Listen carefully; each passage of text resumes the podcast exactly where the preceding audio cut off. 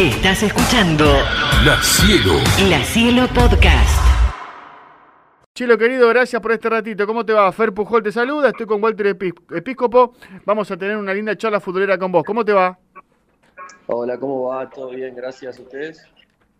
Hola, Chelo, buenas tardes. Gracias por, eh, por, por atender a Cielo Sport. Claro, de- aprovechamos que la visita en la ciudad porque si no estamos al revés. Recién decíamos, ¿quién está al revés? Sí, sí, sí, sí. Cuando vos dormís nosotros estamos al aire.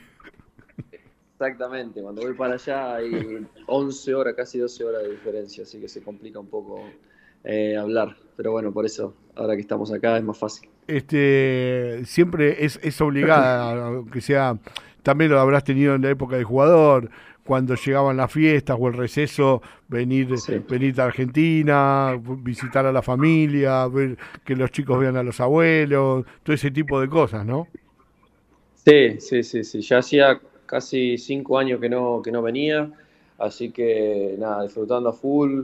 Lo- mis hijos también disfrutando de, de los primos, de los abuelos, de los tíos, que eso es lo que más extraña allá. Así que nada, ya me quedan eh, casi menos de una semana, así que ya estamos con las despedidas, arrancando.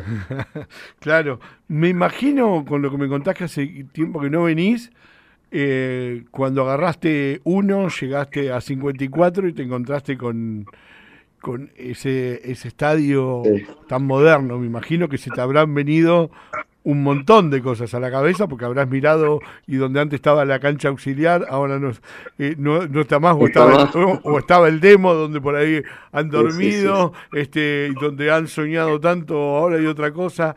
¿Qué sentiste de verlo? Porque una cosa es verlo por fotos, videos, y otra cosa es caminarlo, ¿no? Sí, no, no, fue increíble. Yo ya había visto, obviamente, todos los videos, la presentación, había visto las fotos, pero sí, verlo ahí en vivo y en directo, la verdad que fue, fue increíble. Eh, ir también adentro de la cancha, ver lo que ha crecido eh, la institución en general, eh, ver un estadio. de- yo he viajado, he jugado, he tenido la suerte de viajar y jugar en muchos estadios buenos eh, muchos países del mundo y la verdad que está a un nivel eh, europeo y, y eso me pone, me pone muy contento. La verdad que ver cómo estudiante sigue creciendo eh, y sigue, y sigue innovando y sigue haciendo eh, cosas únicas en este país, la verdad que, que nada, es un orgullo, es un orgullo porque cuando yo arranqué, no estábamos en la, en la mejor época, era la- el country, era la concentración vieja, donde las habitaciones, yo estaba al lado que no tenían ventana, eran chiquititas. eh, el demo, los vestuarios, eh, cuando jugábamos ahí en uno, era, era otra cosa totalmente. Y bueno, ver la evolución, la verdad que me, me- me llena de orgullo. Eh, Sabes que yo, va, yo- hoy mm, tenemos obviamente simpatizantes, eh, digamos, oyentes que son simpatizantes de diferentes edades. Yo a veces trato de Sí. mirar un poco para atrás, tengo 52, te eh, cu- cubrí épocas cuando vos jugabas o antes, y digo Sí. que hay que recordar a gente, eh, evocar gente que para que hoy haya un presente tan bueno, forjó una base, digamos, no quiero olvidarme de, de- de Edgardo Valente, de, tipos que a lo mejor, digo, eh, fomentaron o hicieron un buen cimiento para que hoy estudiante sea lo que sea, ¿no? Lo ordenaron, este, las vueltas de Bilardo, eh, Sí. todo ese tipo de cosas que fueron pasando. Porque vos dijiste, sí, Sí. agarramos una etapa eh, eh, mala, digo, ¿cuántas veces o cuántas generaciones, malos momentos eh, se comieron a chicos que prometían tanto, ¿no? Y que no pudieron después en primera demostrar. Sí, sí, sí. Pasamos, yo pasé por, muchos momentos. eh, bueno, en mi última vuelta tuve la suerte de, participar en el Mundial de Clubes, pero cuando estaba eh, arrancando se peleó por los últimos puestos. Después cuando vino Carlos, ahí empezó a cambiar un poco la cosa, empezamos a pelear por los primeros puestos. Claro. Y bueno, yo era chico, no, no fue no fue nada fácil, pero fueron etapas espectaculares. Que hoy mirándolo para atrás, la verdad que fui un privilegiado de tener técnico de, la- de esa magnitud y, y obviamente siempre agradecido a los técnicos que tuve, eh, que fueron muy buenos, y, al club obviamente por, por abrirme las puertas a los 11 años y, básicamente ayudarme a desarrollarme como jugador y como persona.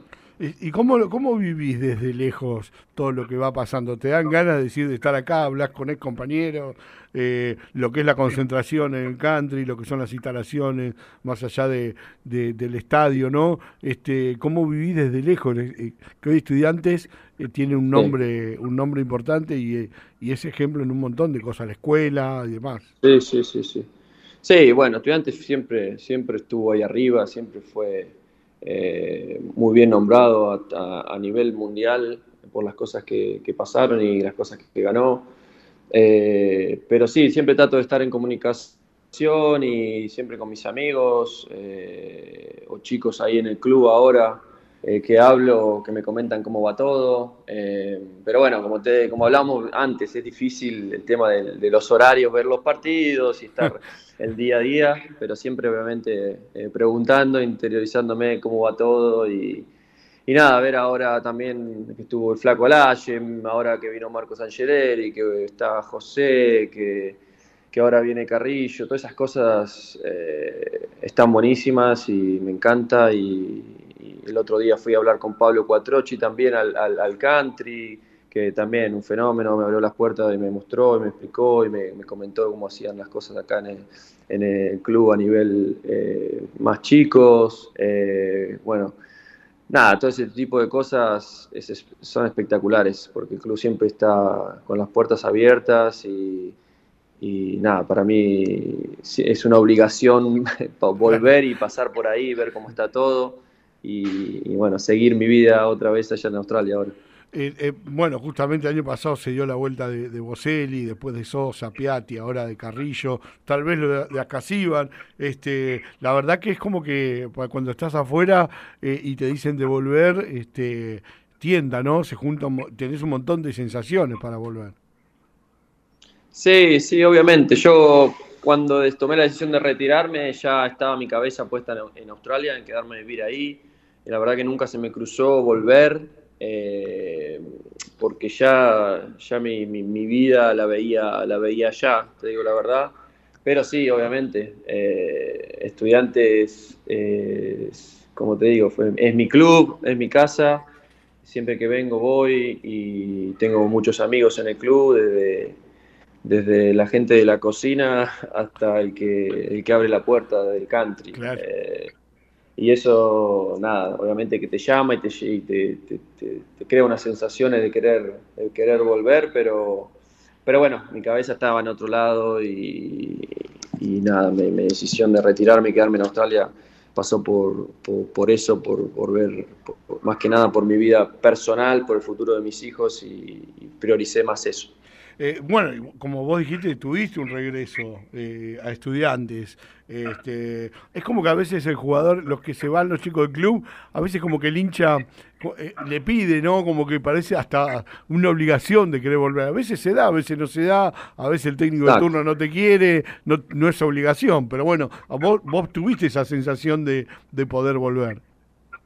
Sí, sí. Volví, volví en 2010 eh, no fue el mejor año, eh, lamentablemente.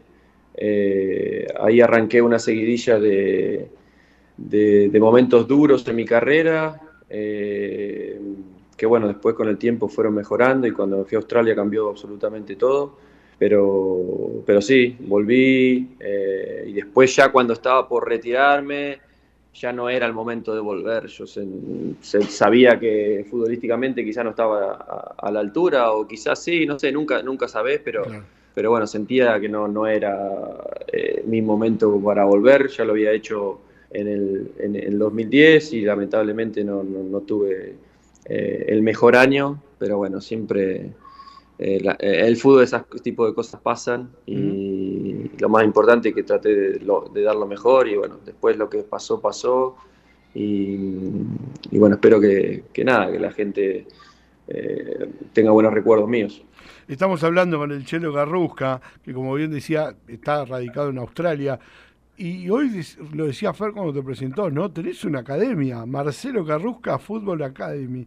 Eh, la verdad, eh, ¿cómo es allá en fútbol? Porque te volvimos locos los medios argentinos cuando en medio del Mundial Argentina iba a jugar contra Australia y queríamos saber quién está en Australia, el Chelo, y todo el mundo escribiéndole al Chelo. Sí, sí. No, fue terrible, más, ahora quiero pedir disculpas a mucha gente que me que me llamaba a las 12, 1 de la mañana para hablar y la verdad que no, no pude, no pude contestarles a todos, eh, fue una locura la cantidad de, gente y llamados y mensajes en Instagram y Facebook, y, eh, pero bueno, traté, traté de responder lo más que pude, tuve casi todo un día hablando y dando, eh, haciendo entrevistas, no, no, no, fue terrible, pero bueno, disculpas a los que no le pude contestar. Em, sí, tengo una academia, la arranqué hace seis años, eh, cuando me retiré, antes de retirarme, un añito antes de retirarme.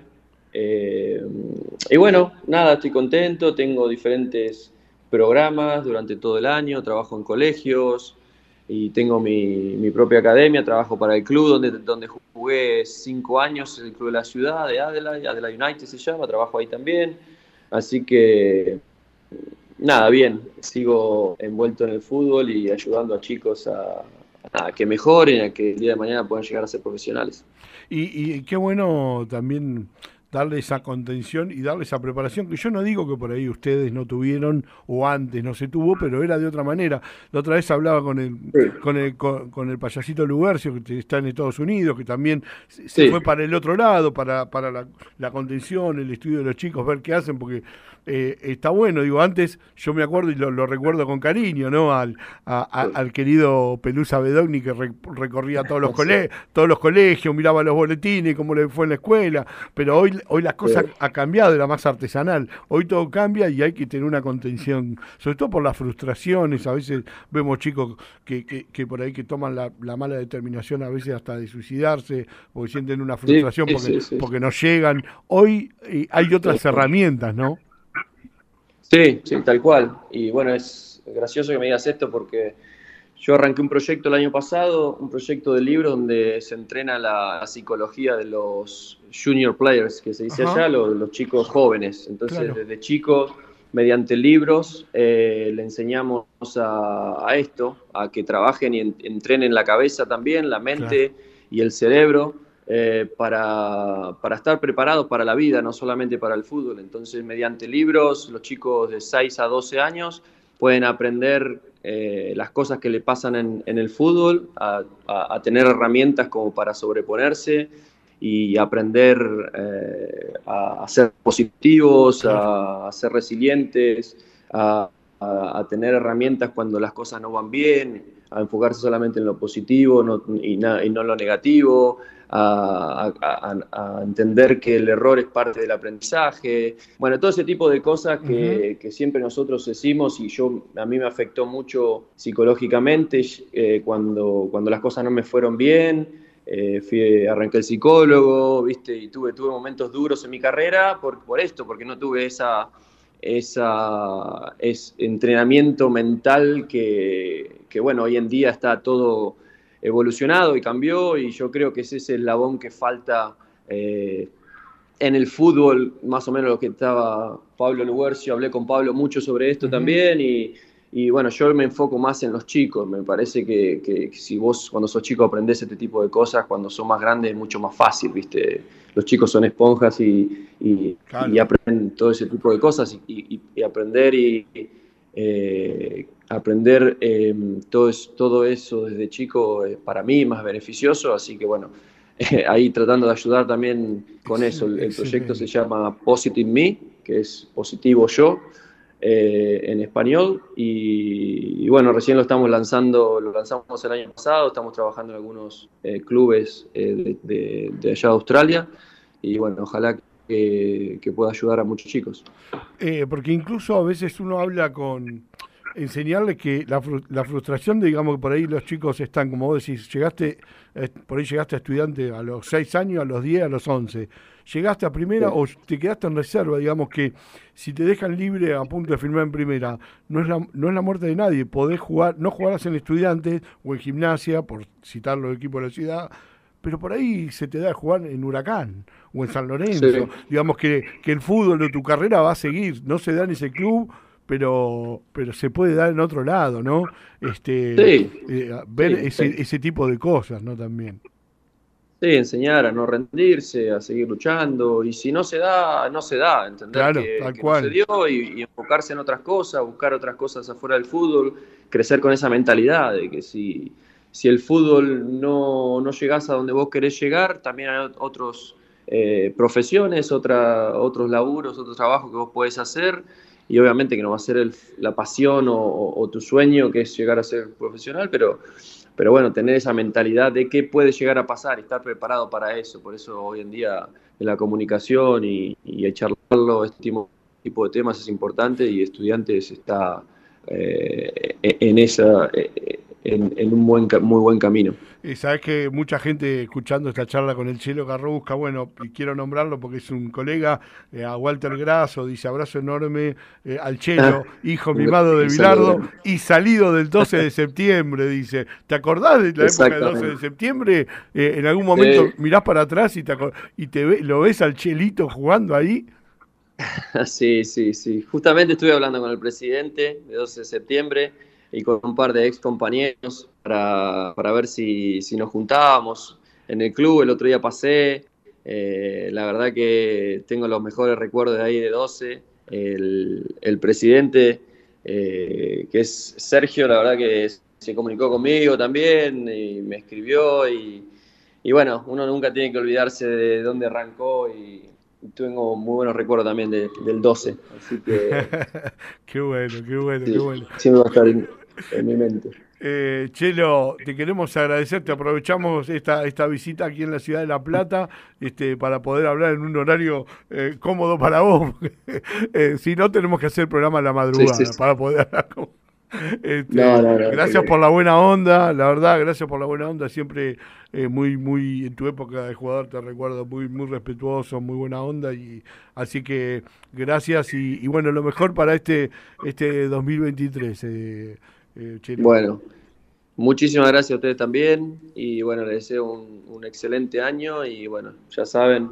Eh, no me llame a la una de la mañana, pero podemos charlar. La Cielo, La Cielo. La Cielo Podcast.